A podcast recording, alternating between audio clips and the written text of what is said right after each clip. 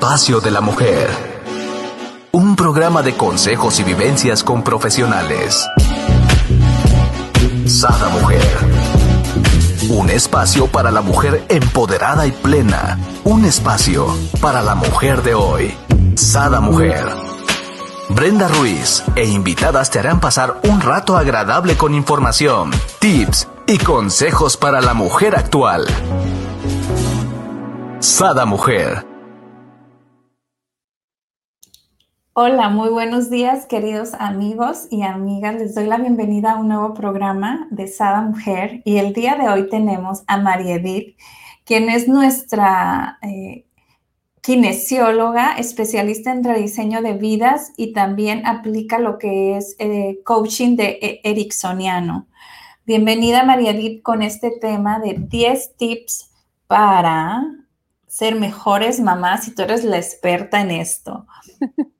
Hola Brenda, ¿cómo estás? Bien, gracias. ¿Y tú? Bien, también, gracias. Oye, pues ya empezando mayo, ¿no? ¿Qué cosa? Sí, ya se nos ha ido el año tan rápido. Sí, horrible. Pero bueno, aprovechando, ¿no? Que es el, eh, ah, vamos a tomar de pretexto que es el mes de las mamás, para todas las que somos mamás. empezarnos a consentir desde hoy, ya.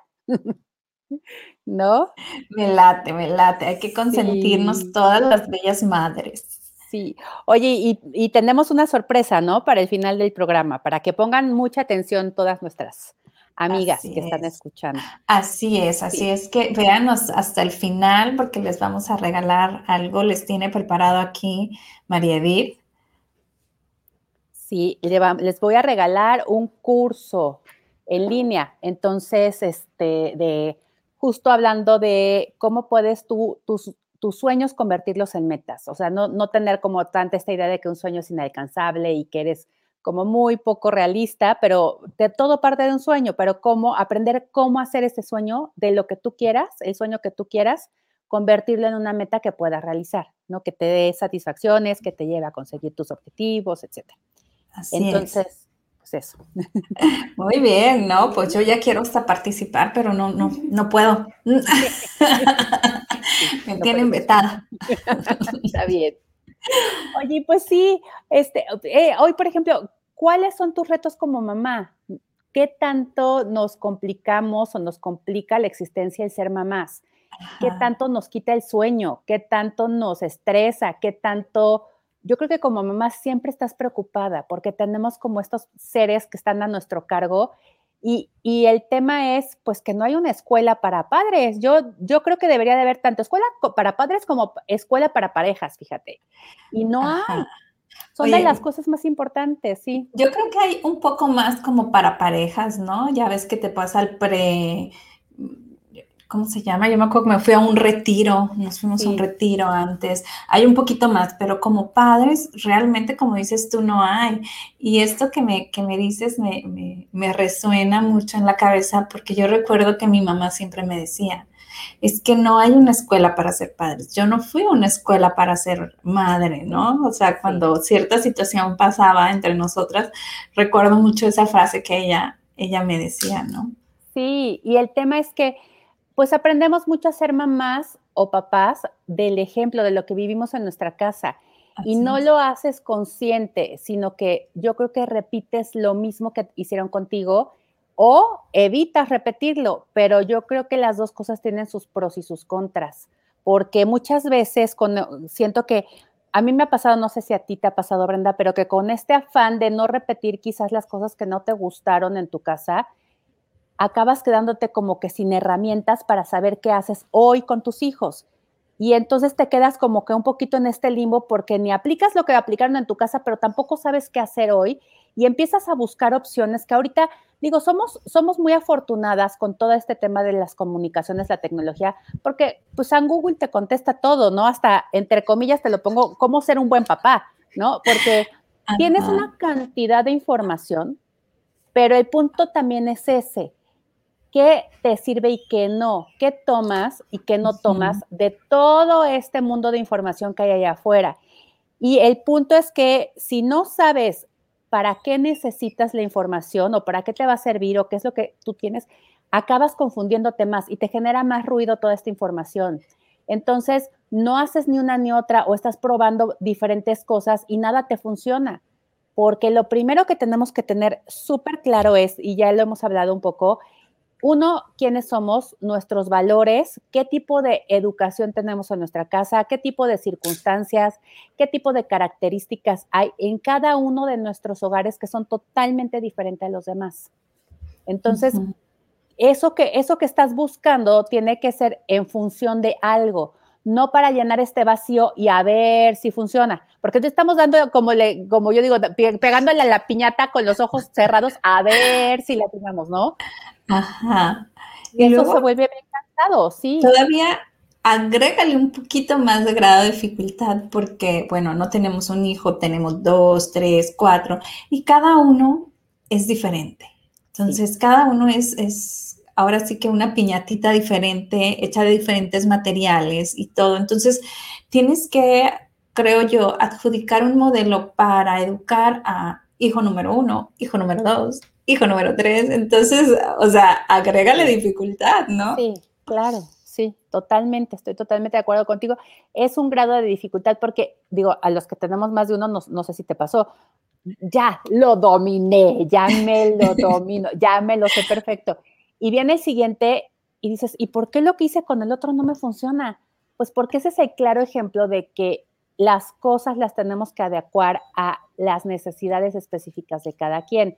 Así es. Y estos tips que les voy a dar creo que aplican como una base para todos, para todos los casos. Eh, lo, que, lo que quiero que, que nos llevemos hoy es justo cómo podemos empezar a identificar o entender de dónde vienen estos conflictos como mamás, ¿no?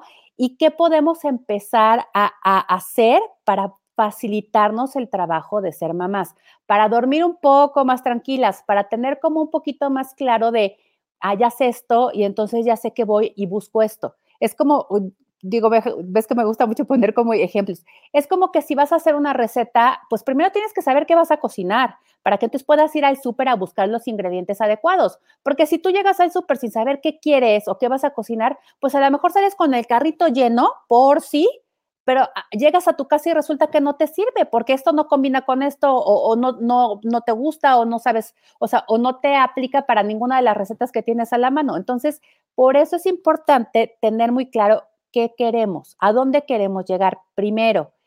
Y como siempre, aquí hay un tema que yo me he encontrado frecuente y me han comentado algunas compañeras, amigas, conocidas que trabajan mucho también con el tema de terapias, etcétera, es que mamás, papás, el trabajo sí es nuestro. Yo sé que estamos muy abrumados con muchas cosas, que hay muchas cosas que te estresan, hay muchas cosas que te preocupan y el lidiar con los hijos duele, el lidiar con los hijos te, genera muchas veces incomodidad, el lidiar con los hijos te genera mucho esta sensación de frustración y de, de sentimientos y emociones que no queremos sentir porque se siente gacho, o sea, vamos a admitirlo, porque a lo mejor, pues de entrada te estás calificando tú, o sea, si mi hijo no está bien o no es lo que yo quisiera o no está siendo capaz, es una persona que se está integrando bien en, el, en la sociedad, que, ¿no? que de cierta, hasta cierto grado sobresale, digo, no queremos genios y todos dieces, pero vamos, que va bien, y te empiezas a topar con pared y a tener conflictos. ¿Qué hice mal? Exacto, exacto. Siempre te lo regresas. En vez de decir, bueno, ¿por qué no entendió el chamaco este? Siempre te lo regresas a lo que te hace sentir eso. Siempre te lo regresas a, híjole, entonces yo, si mi hijo saca seis, entonces yo soy una mamá de seis, o de cinco, o de dos, o, de diez, ¿no? pero, pero te calificas a través de ellos. Y eso no debería de ser, porque entonces ya no estás atendiendo sus necesidades como como, como primera este, prioridad. Empiezas por querer atender las tuyas. Y a ver, eso es normal. Eso no quiere decir que te haga ser una mala mamá ni nada. Así estamos programadas. Y te voy a poner un ejemplo muy, a lo mejor sencillo, tonto, no sé. Piensan qué les decían sus papás cuando eran niños, cómo los castigaban, cómo les llamaban la, atención, o cómo este, ponían reglas, o qué les decían, o cuando tu mamá se enojaba, ¿qué te decía? es que no sé qué ya me hiciste enojar. el ya me hiciste enojar nos programó a nosotros a que nosotros éramos responsables del estado emocional de nuestra mamá. Y eso es muy fuerte, porque entonces, si tú no lo haces consciente, haces exactamente lo mismo con tus hijos. Porque, porque a tu mamá le funcionaba, a ti te hace sentir mal, acabamos haciéndolo, y entonces, pues no, te vas en automático y lo haces también con tus hijos. Pero a eso voy con esta toma de conciencia de qué es lo que te funciona y para qué te funciona. Eh, nadie somos responsables de las emociones de nadie. Y tú decirle a tu hijo que te hizo enojar, que te hizo estar triste, que estás, te hizo estar decepcionada, híjole, es una carga fuertísima que uno, no te hace responsable a ti de tu emoción. Dos, no resuelve porque tu hijo no va a cambiar tu estado emocional así se pare de cabeza. Primero tú tienes que estar bien. Una vez más, yo me pongo las máscaras de oxígeno para entonces poderlo ayudar a él. Y tres, no logras nada. Y entonces es como esta cuestión de estarlo amenazando, donde además luego él muy probablemente o ella repita patrones, este mismo patrón de educación, ¿no? Entonces, los tips que les voy a dar hoy no están en un orden específico, no es que tengan que hacer el paso uno primero y luego el paso dos, etcétera, eh, pero pueden aplicarlos una vez más. Esta es información, haga de cuenta que se metieron a Google, piensen cómo sí les puede funcionar cómo lo pueden traer a sus circunstancias, a su, a su ambiente, a su eh, familia, etcétera, y eh, de qué manera pueden hacer que funcionen y que si no es tal cual, porque también que pensamos que si no nos los dan tal cual, tal cual como yo no, lo, necesito, ya no me funciona. Aquí el tema es que siempre que vamos a aprender algo nuevo, entremos con esta, esta curiosidad de ver, ah, eso pues no es exactamente igual, pero de aquí puedo sacar esto, ¿no? Que sí me puede funcionar o esto estoy abierta a escuchar. Y muchas veces hay veces cosas que escuchamos. Si, si lo que escuchas te hace sentir incómoda, es porque es algo que podrías aplicar en tu vida, porque es algo que te está presentando un reto, que te estás haciendo sentir incómodo, pero el salir de la zona de confort nos hace sentir incómodos. Cuando tú empiezas a escuchar algo que no, ah, eso quiere decir que no es algo a lo que estés acostumbrada, no es algo que estés haciendo siempre, es algo nuevo y que te, te implica primero hacer este proceso mental de, mm, me estoy cuestionando y ya sentí como, ay, la punzadita, es que esto no lo sé, o me da miedo intentarlo, o sí me está, sí me está resonando, pero no quiero ni verlo, porque, porque implica a lo mejor un esfuerzo. Pero ahí es donde está el crecimiento y el aprendizaje. Ahí es donde puedes hacer las cosas diferentes. No seguir haciendo lo mismo esperando resultados diferentes, ¿no? Ahí es donde tú puedes hacer algo distinto para entonces poder cambiar. ¿Ok? Entonces, el primer tip o paso sería no te enfoques en la conducta de tus hijos. No estés clavada en qué es lo que están haciendo. No estés observando nada más la forma ¿me entiendes? El resultado. Enfócate, trata de, entender y enfocarte en el fondo, eh, en qué tan consciente estás siendo de qué es lo que está pasando realmente con tus hijos, porque una conducta es el resultado de algo, algo está pasando ahí que y la conducta es la reacción, el resultado de algo que no le, no le está pareciendo, algo que no está entendiendo, algo en lo que se está sintiendo mal, que está generando esta conducta que a lo mejor no es la más deseada. Pero si tú nada más te enfocas en la conducta y en castigar o querer reprender la conducta, no vas a poder encontrar la razón de por qué le está haciendo. Y entonces tu hijo probablemente lo deje de hacer un día porque ya lo amenazaste con castigarlo, etcétera, pero el problema de fondo que está generando esta conducta no se está resolviendo. Entonces, el primer paso sería ese, no te enfoques exclusivamente en la conducta de tu hijo. Vamos al fondo, vamos a ver qué está pasando abajo. El segundo paso sería que reconozcas tus miedos.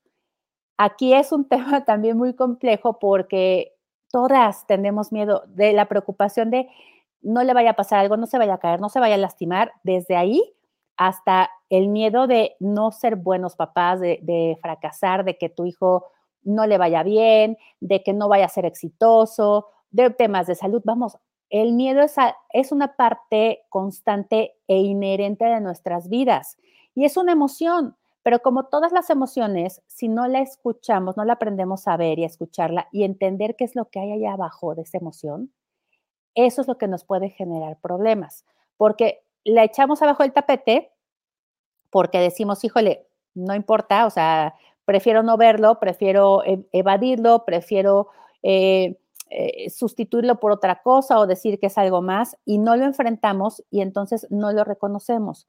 Lo primero que tenemos que hacer es reconocer a qué le estamos teniendo miedo, qué nos está haciendo sentir miedo en relación a nuestros hijos, a nuestra forma de ser papás, a, a cómo soy como mamá. Entonces, la mayoría de los casos es que muchas veces tú trasladas tus miedos a tus hijos. Primero tienes que reconocer que son tuyos antes de trasladárselos, porque de otra forma puedes decirle, oye, es que tengo miedo de que no te vaya a ir bien en la vida, pero ese es tu miedo, esa es tu expectativa, de una expectativa que quizás no se cumpla, ¿me explico? Sí, pero es tu miedo, no es el miedo de tu hijo. Necesitas decir, híjole, ese es mío, ¿cómo lo trabajo yo? Y no lo puedes trabajar a través del otro porque entonces vas a estar machacando al pobre niño con que haga algo que va a satisfacer o a, aliviar tu miedo. Y, una vez más nos vamos a la forma, no al fondo. Por ejemplo, aquí es algo que muy usualmente hacemos, ¿no? O sea, desde que nacen es, estarles ahora sí que achacando nuestros miedos, ¿no? De que no, cuidado porque te vas a caer de ahí, este, te vas a cortar con eso, eh, en mil miedos, ¿no? Entonces, eh, creo que nuestros hijos son un acúmulo de nuestros miedos en realidad, que ellos tendrían que decir, güey, esto no es mío, bye, ¿no? Sí, pero mira, yo te voy a confesar, yo hay muchas cosas que hasta ahorita, que soy adulta, estoy entendiendo, porque, porque mientras no tengas la madurez, las herramientas, la capacidad, etcétera, pues tu hijo, acuérdate que lo que hablábamos en creencias, tu hijo toma lo que le das, porque lo da por hecho, sobre todo cuando son muy chiquitos si mi mamá tiene miedo a eso, debe ser porque, porque eso es feo, eso es malo. Y luego nos quejamos o nos sentimos mal porque nuestros hijos no son como más eh, emprendedores y más arroja, ¿me entiendes? Más entra, entrones y que le, pues ¿cómo van a hacer si traen, como dices, este cúmulo de miedos? De no, no, cuidado, puros focos rojos, ¿no? Ten, ten, ten, por todos lados. este ejemplo que dabas de no te vayas a cortar, no te vayas a caer. Fíjate cómo nos, nos vamos siempre a querer protegerlos, sí, porque, porque vamos, queremos protegerlos, pero a la forma, a el no te vayas a caer, porque a mí me da miedo que te lastimes porque siento bien gacho cuando lloras o te sientes mal, o porque te vaya a tener que llevar al hospital y ya se viene. Somos, piensa, si el niño se sube al este de pasamanos, se cae, se rompe la pierna, ya te viste en el hospital con la fractura, teniendo que pedir permiso en el trabajo, ver con quién dejas al otro niño, teniendo que ver cómo haces, si tienes seguro o no tienes seguro, con qué doctor voy a ir. O sea, así toda esta cantidad de cosas de y el niño nada más está jugando. Entonces, en lugar de preocuparte de todo eso, la manera de atender tu miedo y de además ayudarlo es sí, claro, súbete, mi amor, pero estas son las reglas, o esta es la técnica, o eso no te exime de que vaya a haber un accidente, de que, pero vamos, vas reduciendo la posibilidad, ¿me explicó? Vas atendiendo a tus preocupaciones de una forma más real, más asertiva, más práctica. No le dices que no a todo porque se vaya a lastimar, porque tú no te quieres sentir mal. Lo dejas que experimente, pero ahí es donde entra mucho este tema de vas junto a él como su guía vas como observadora y tu papel como papá o mamá es justamente decirle, a ver mi vida, sí, claro que ese es un juego, estás un poco chiquito, a lo mejor para más grandes, pero claro que lo puedes probar. ¿Y cómo lo puedes probar? Mira, este juego se pasa así, ¿no? Tienes que poner una mano, luego primero la otra. Si no sientes que tienes mucha fuerza para soltarte de una, prueba, ¿me entiendes? O sea, ve probando primero en el primer escalón, no te sueltes, etcétera. Inténtalo, punto. Pero ya le diste desde tu, desde tu lugar de adulto, que ya tuvo todas estas experiencias, le estás pasando como estos conocimientos para que él los empiece a practicar y hacer los suyos y para que lo tengas más seguro. No es, no te subas o ni me fijé y mejor no quiero ver si se cae y a ver si se cae o no, y a lo mejor si se cae es donde dices, ay, qué barbaridad, cómo te caíste, es que quién te dijo que te subieras ahí, qué barbaridad. ¿Me entiendes? O sea, vamos mucho a los extremos y dejamos esta parte del medio de, del acompañamiento y la guía muy sola, muy suelta. O sea que tendemos a sobreproteger o de plano dejarlos libres, ¿no? Entonces hay que mediar en esta, en esta situación. Hay que mediar en esta situación. Dice Ana Laura, excelente. Buenos días a todos. Buenos días. Entonces, bueno, ese sería el punto dos, ¿no? Que, que empieces a analizar y a reconocer cuáles son tus miedos para que entonces veas qué puedes hacer, qué, qué, sí puede, qué acciones puedes tomar para atender estos miedos sin trasladarse. No, no te vayas a caer, no, no vayas a hacer, no, qué barbaridad, no es que esto está terrible, porque eso no te ayuda ni a ti ni a él. No, no estás dando una lección, y lección no me refiero a, ay, ya te dije, y la lección ya sabes del dedito de la mamá, ¿no? Sino, sí, te lo dije que te iba a pasar. Sino esta lección justamente de vida donde tú le puedes transmitir tu conocimiento que ya tienes acerca de algo para que ellos vayan teniendo y entendiendo y lo vayan practicando y haciendo lo suyo. Sí, a lo mejor toman una parte, a lo mejor toman toda, a lo mejor no toman nada, pero pero tú ya les estás transmitiendo eso que tú sabes. ¿sí? El tercer punto sería que trabajes en tu madurez emocional.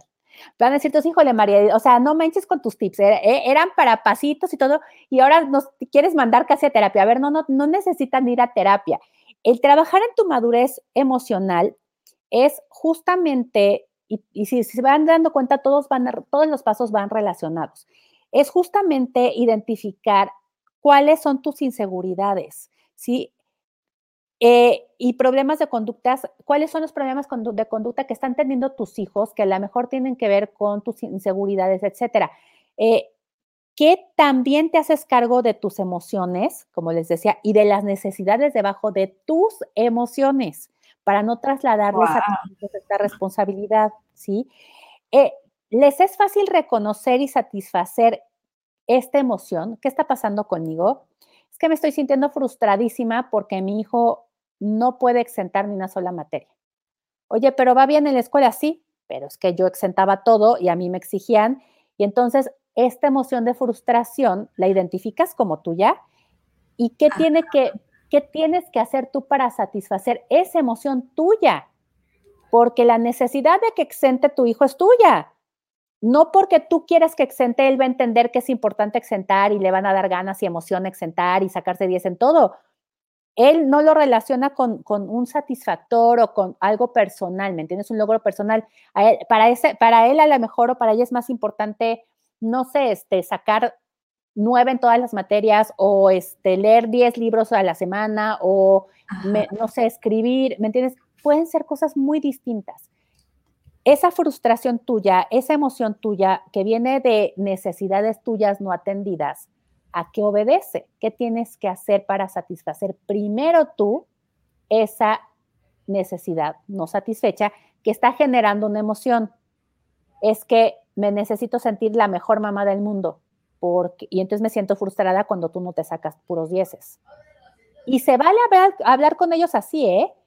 A ver, mi vida, te estoy machaque y machaque, que saques dieces y me ves loca y cucu, o sea, se me va la, onda y me pongo loca cuando no sacas puros dieces, porque me siento frustrada, porque siento que no estoy siendo una buena mamá. No es tuyo, no es tu responsabilidad, no me estás haciendo mal, tú sentir mal a mí. Tú no eres responsable de mi frustración. Vamos a empezar a liberar a nuestros hijos de eso. Es una carga fuertísima, fuertísima y no nos damos cuenta porque así aprendimos, porque a lo mejor en nuestra casa sí era y, no lo sabemos. Y yo no sé si ahorita algunas les haga esto clic de decir, híjole, ¿cómo te sentías cuando tu mamá te decía eso, no?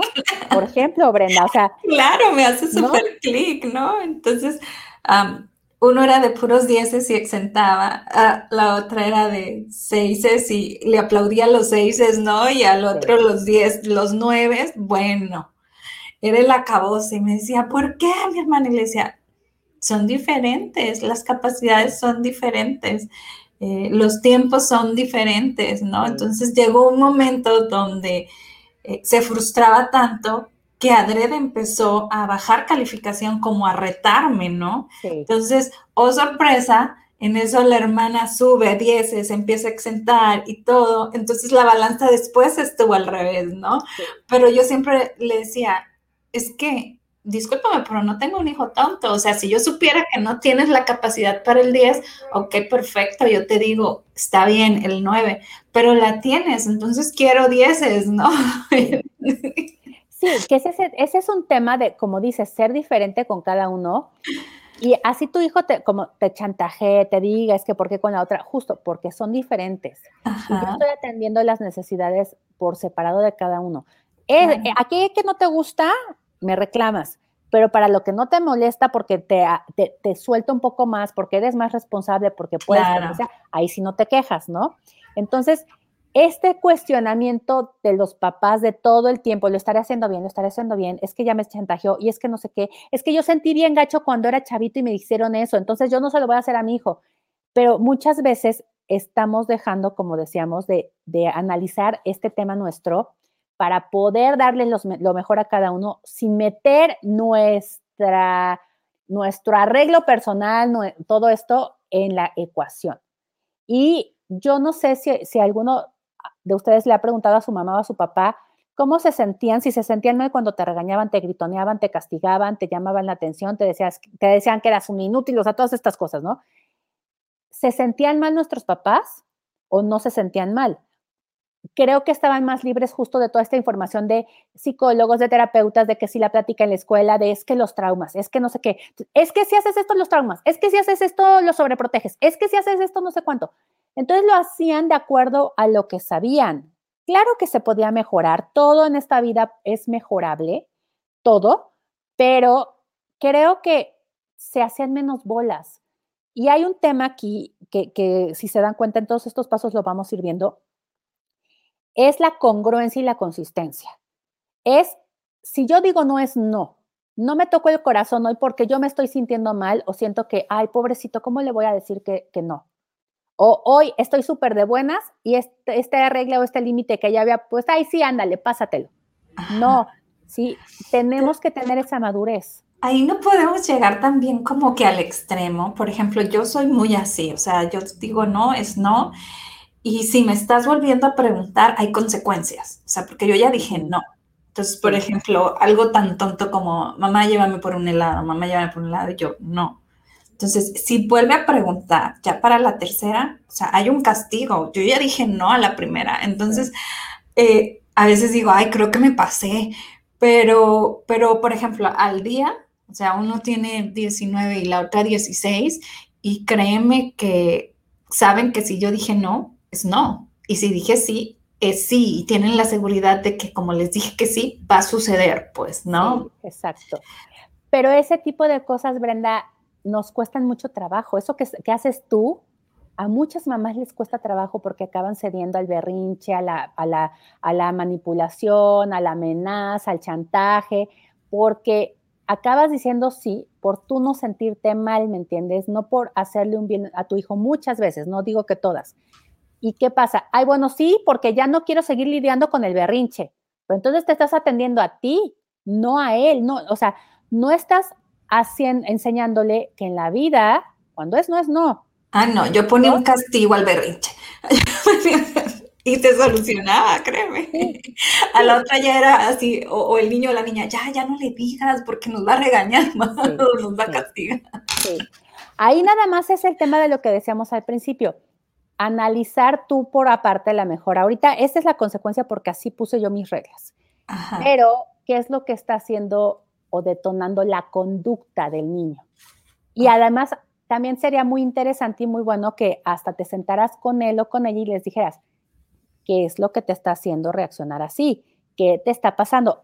Fíjate, ya, si tú partes, y aquí vamos con, con el siguiente punto, el cuatro, no es tu hijo, eres tú. Y esto se traslada después a ellos. Si primero tú te haces cargo de ti y aprendes a identificar tus emociones y qué necesidades están generando. O sea, esta necesidad no atendida me hace sentir de esta manera y entonces yo puedo hacer qué cosa para sentirme diferente. Si tú lo sabes manejar y luego lo trasladas a tu hijo, oye, mi vida, te vi hace rato que estabas muy mal. Ya sabes que la consecuencia a eso es esta, ¿sí? Pero eso no quiere decir que yo no reconozca o no me interese o no quiera ver qué es lo que te está pasando.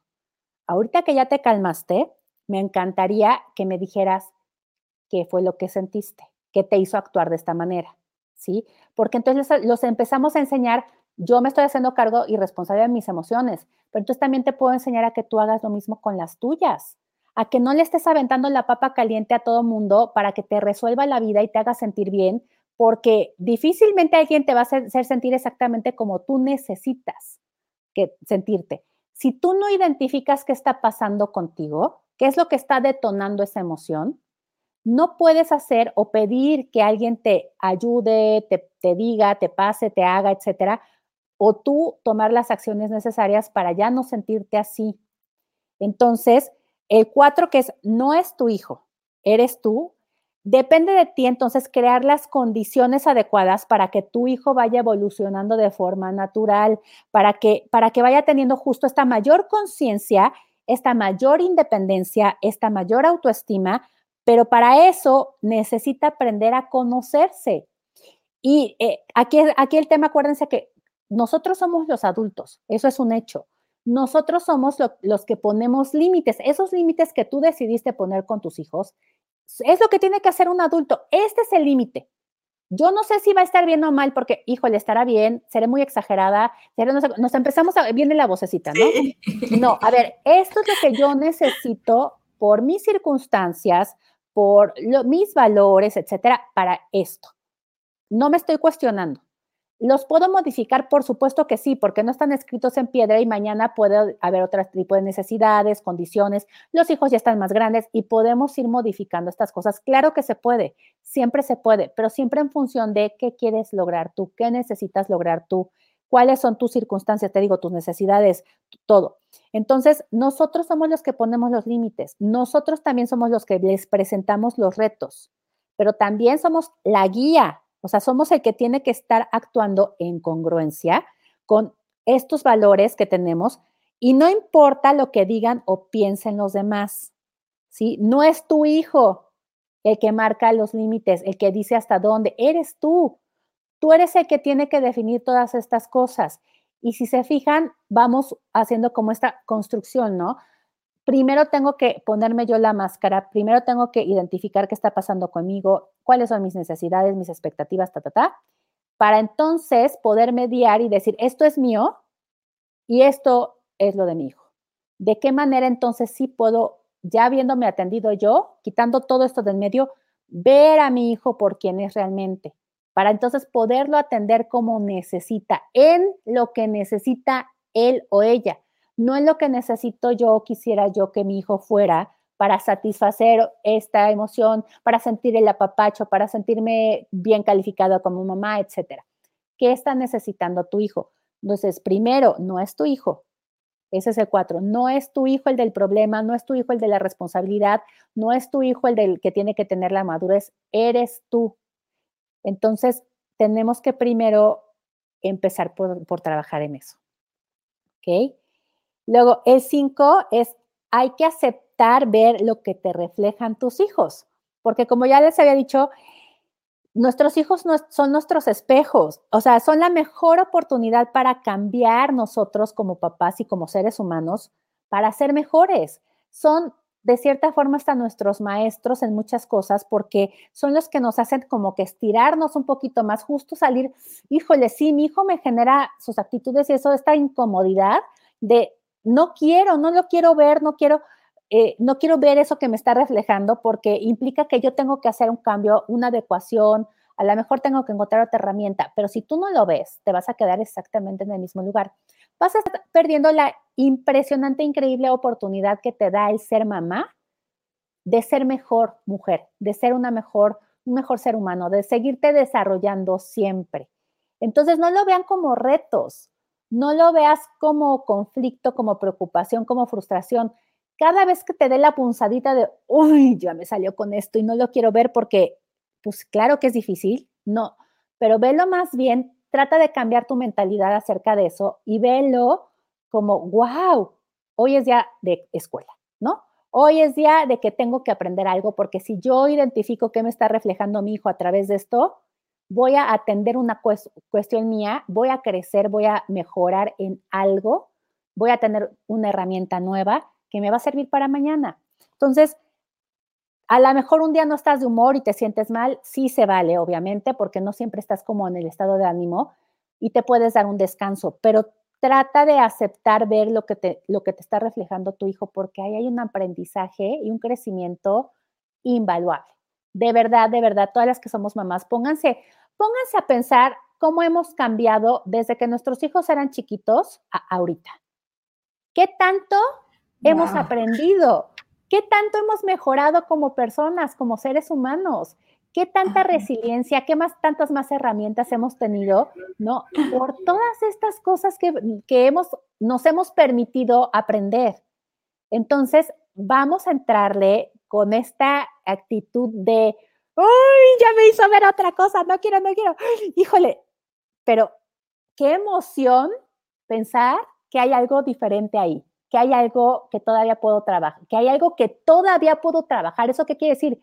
Que, que no, no me voy a caducar, me explicó. Como mamás no tenemos fecha de caducidad porque si nos permitimos estas, estas oportunidades, vamos a poder seguir mejorando, aprendiendo, creciendo toda la vida, porque pues somos mamás hasta que nos morimos.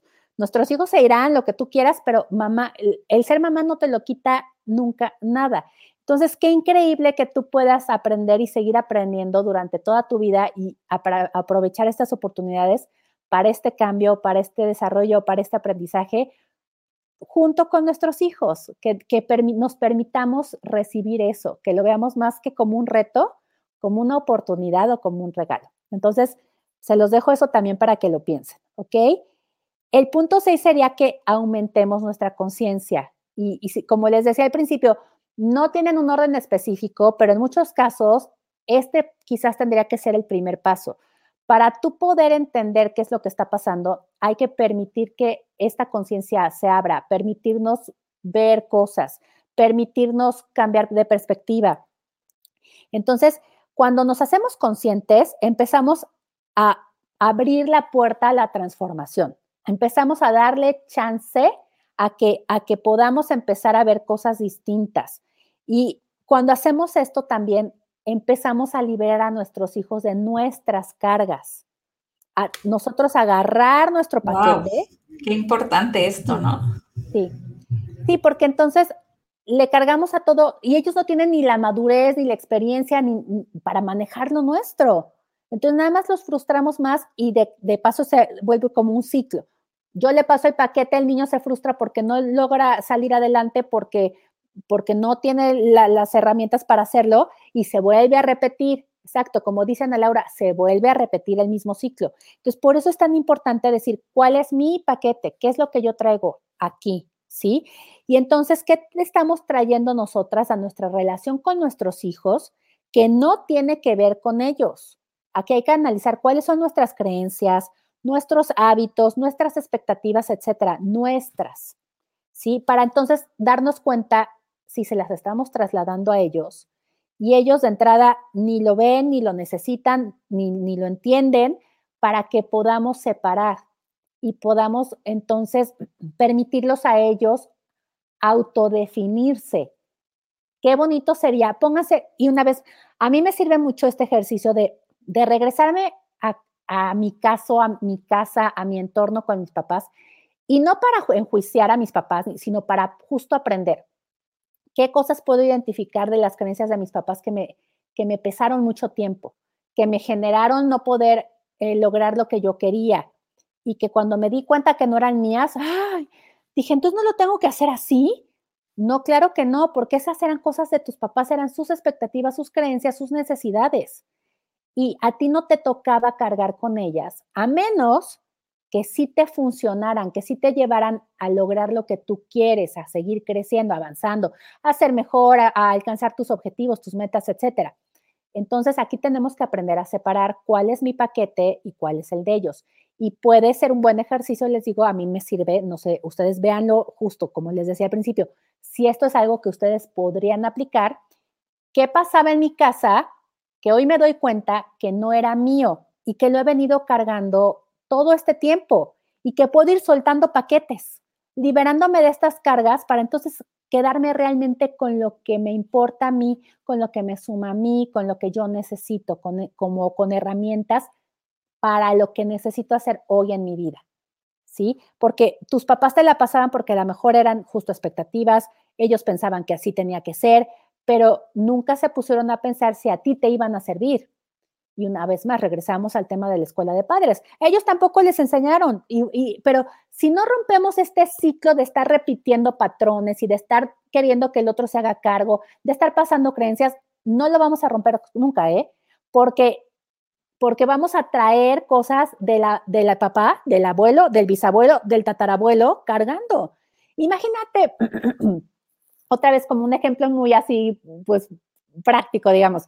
Imagínate que yo vengo cargando la herramienta que usaba mi abuelo, mi bisabuelo, hace 100 años para, no sé, para este, desatornillar algo o para picar piedra, etcétera, ¿no? De entrada era una cosa enorme, pesada, ya poco práctica, pero ahí la vengo cargando. ¿Para qué me sirve? No tengo ni idea, pero ahí la vengo cargando. Y si de pronto la veo y quiero usarla, híjole, me tardo mucho más, es más incómoda a, las herramientas a las que yo puedo acceder hoy. Entonces es lo mismo, creencias, expectativas, todo esto, hay que identificar qué no es nuestro, hay que identificar qué no nos sirve. Y sí, como dice Ana, es muy fuerte, sí, porque aquí también hay que aprender o hacer conciencia, hablando del tema de conciencia, que el que yo suelte herramientas que no son mías no me hace ser desleal. Porque además en nuestra cultura latina, híjole, que somos luego familias muéganos, justo, o sea, uno, como Ana, ¿cómo me libero de esas cargas?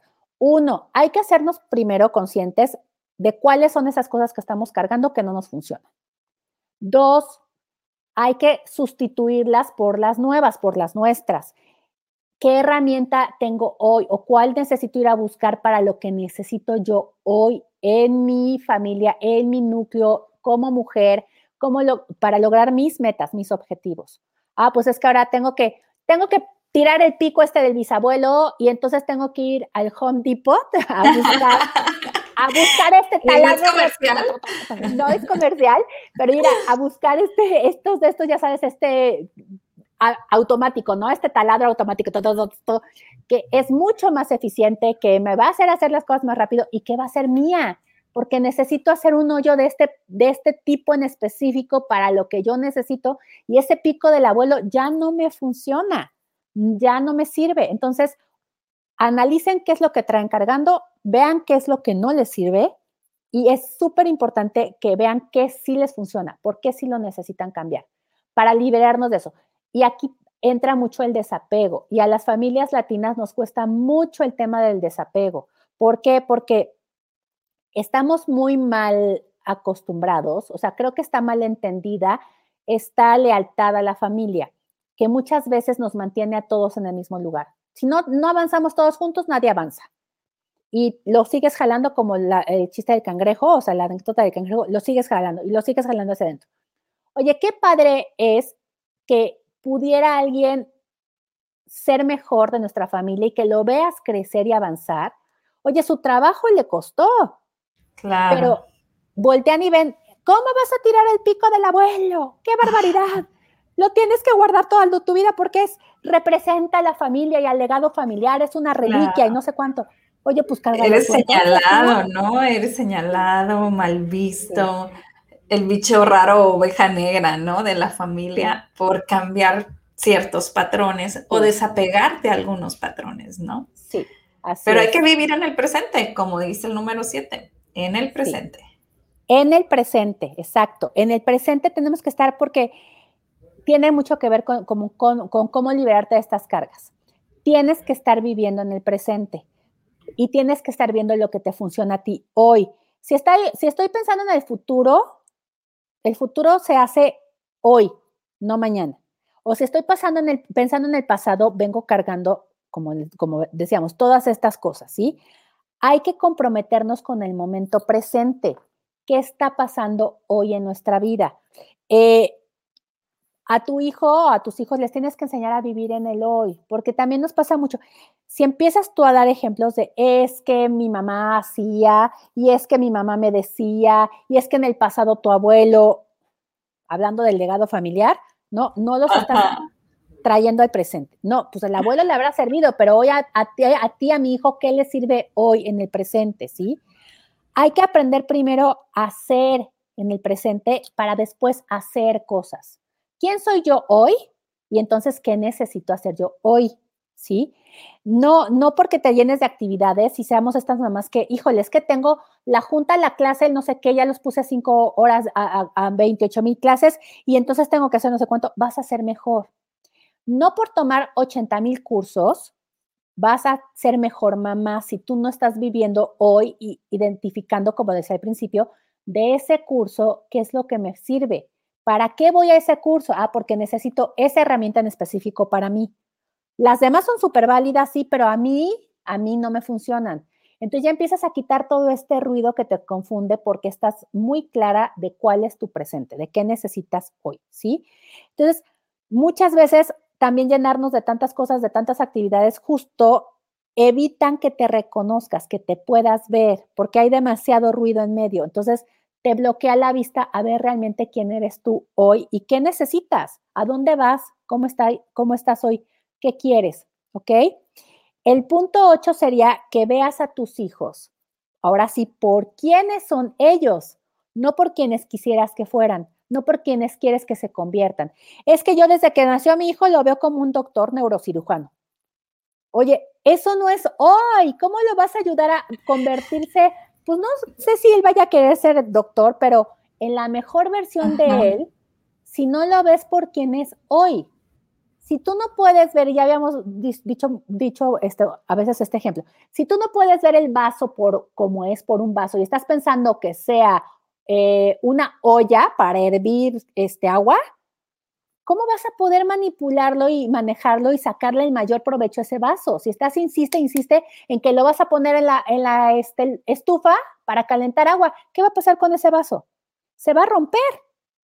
O sea, porque mucho, mucho cristal, digo, si no es para calor, se va a romper. ¿Me, explico? Entonces, eso pasa también con nuestros hijos.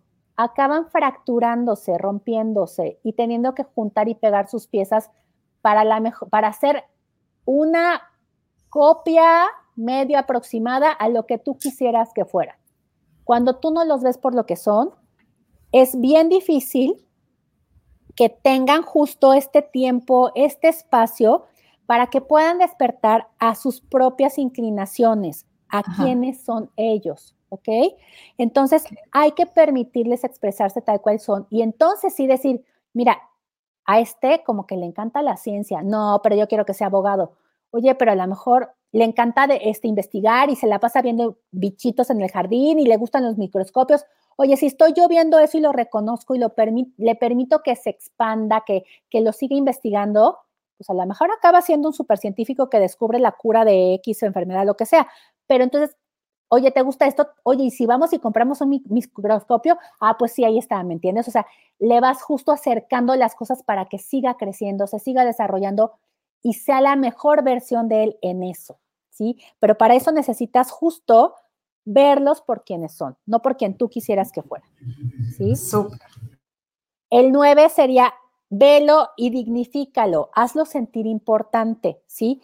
Lo que más necesita tu hijo es que lo veas, pero que lo veas, como decía yo anteriormente, por quién es, que veas quién es esa personita, que veas a su esencia, no que estés, porque cuando tú lo ves queriendo que sea otra cosa, no lo estás viendo a él.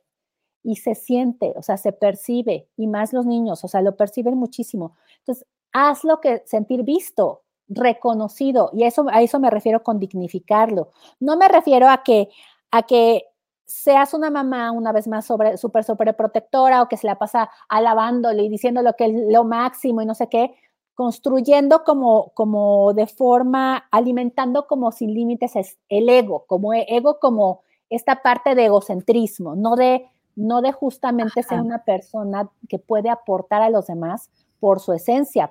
¿Me explico? Es como admirarlo, ¿no? O sea, es como darle tu admiración con ciertas situaciones que tú ves que él haga bien, pues es como engrandecer esas situaciones, ¿no? Sí. Esas acciones.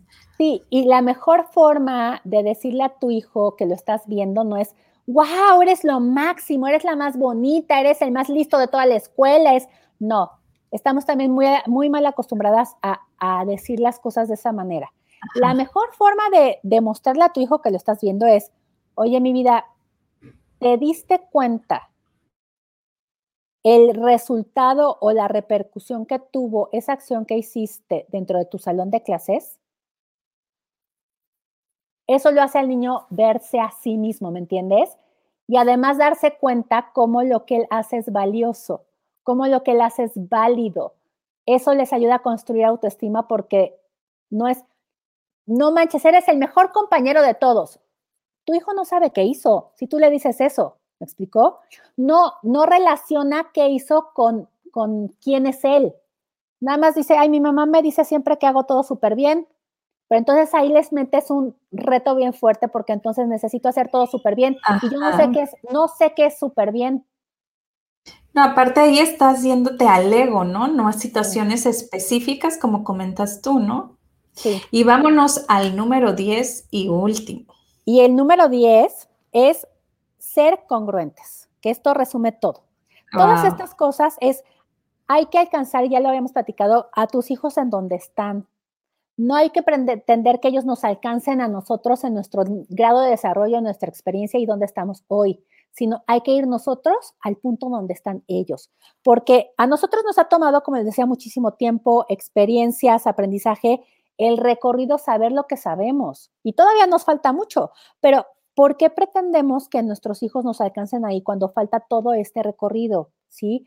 Hay que ir empezándolos a llevar, pero de la mano, pues no de la mano sobreprotegida, sino de la mano como guía y como acompañamiento, no, no como ah, esto lo tienes que hacer de esta forma, no quitándoles todos los obstáculos de enfrente, no jalándolos a donde nosotros pensamos que tienen que ir, sino siendo justo, sin cargarlos, siendo su guía, su acompañante, ¿sí? Hay que regresar a lo básico, o sea, no nos compliquemos tanto. Si se dan cuenta, Ajá. Dice Ana Laura, ¿te diste cuenta? Desde hoy lo pongo en práctica. Creo que te ganó a lo que ibas a decir. Perfecto, sí. Es justamente darnos cuenta de en dónde estamos, de verlos por quienes somos y convivir con ellos como con esta conciencia, con esta apertura de conciencia para realmente verlos, verlos por quienes son. Esto es regresar mucho a lo básico, ¿sí? Y esto, y esto lo puedes hacer, no necesitas ni gastar, ni tomar mil cursos, o sea, ya que tú vayas viendo qué necesitas, a lo mejor si lees un libro, tomas un curso, etcétera, o hasta podrías ir a una terapia, pero si llegaras hasta ir a una terapia, sabes perfectamente a qué vas, para qué la vas a necesitar. No es todo lo que me dé la terapista que a lo mejor me confunde porque no tengo la claridad de qué necesito. Y no es porque las terapistas sean malas, pero muchas veces vamos a terapia sin saber a qué vamos. Entonces, ¿cuál va a ser el objetivo? No, no vas a lograr nada si tú no sabes qué quieres, ¿no? Si, si no, no sabes qué quieres obtener de esa terapia, qué es lo que quieres trabajar. Entonces, convive con ellos, integra las actividades cotidianas, dale responsabilidades de acuerdo a su edad, hazlos responsables de sus decisiones y de las consecuencias de las mismas y deja de rescatarlos. Y la congruencia también tiene que ver con que tú tienes que hacer esto mismo que les acabo de decir, exactamente lo mismo. Deja de hacer a los demás responsables también de tus decisiones, de tus emociones, de las consecuencias de tus decisiones, Ve, abre la conciencia hacia quién eres, vive en el presente, ¿sí? Y entonces deja de pensar que alguien más te tiene que venir a rescatar. Y entonces hay esta congruencia porque si yo hago eso y le enseño a mi hijo a través del ejemplo a hacerlo. Y entonces podemos reforzar todas estas mismas acciones, ¿sí? Entonces, yo les preguntaría... Ya hemos, dicho, el ejemplo arrastra, ¿no? Exacto, exacto. Entonces, todo esto tienes que empezar por hacerlo tú, porque a través de cómo lo vean y a través de la práctica van a aprender. Y aparte entonces la congruencia viene porque yo refuerzo cosas que yo estoy haciendo. no cosas que no tienen nada que ver, que no son prácticas, ¿sí? Entonces, bueno, yo les diría, ¿qué tan capaces se sienten de hacer estas cosas? ¿Les generó incomodidad, conflicto? ¿Les parece complicado hacer esto? ¿Qué, qué, punto empezarían a hacer primero? ¿No? O sea, ¿por cuál punto empezarían de los que les dimos? ¿Sale?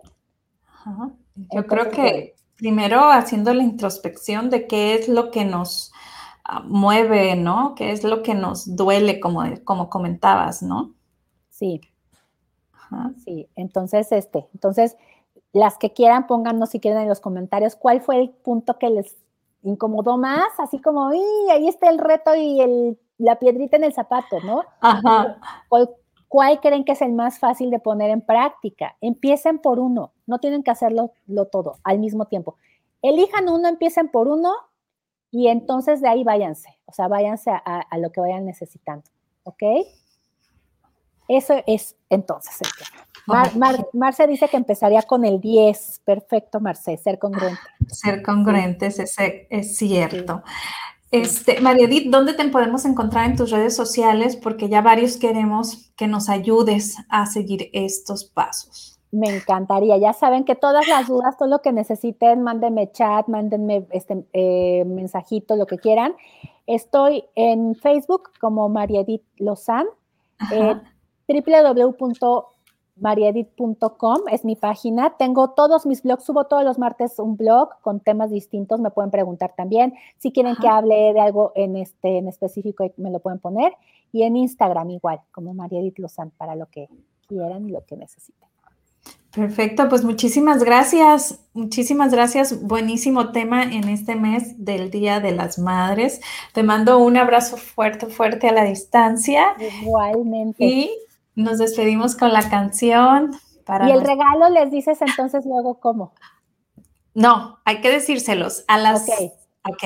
A las cuántas personas? A las tres, primeras. Ajá. Que nos den like a Brenda en, en Facebook.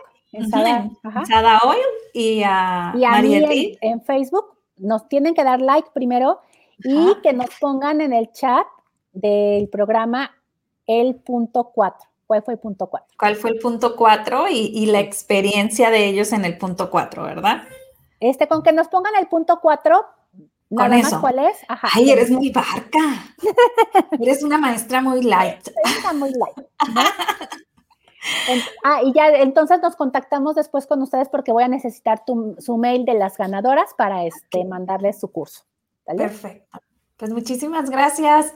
gracias. Apúrense a poner el número 4. Y yo se los acabo de poner, Chihuahua. Sí, ya pueden checar. Y si no es ahorita, checamos los comentarios. Después tú me dices, Brenda, ¿sale? Para ver cuáles fueron las primeras tres. Claro que sí. Bonito día. Igual, cuídense. El corazón late fuerte, tu corazón por lo que vales y por lo que eres, por todo el amor que das y el que te tienes. Date tu tiempo, respira lento, pensada mujer, este es tu momento. Gracias, María.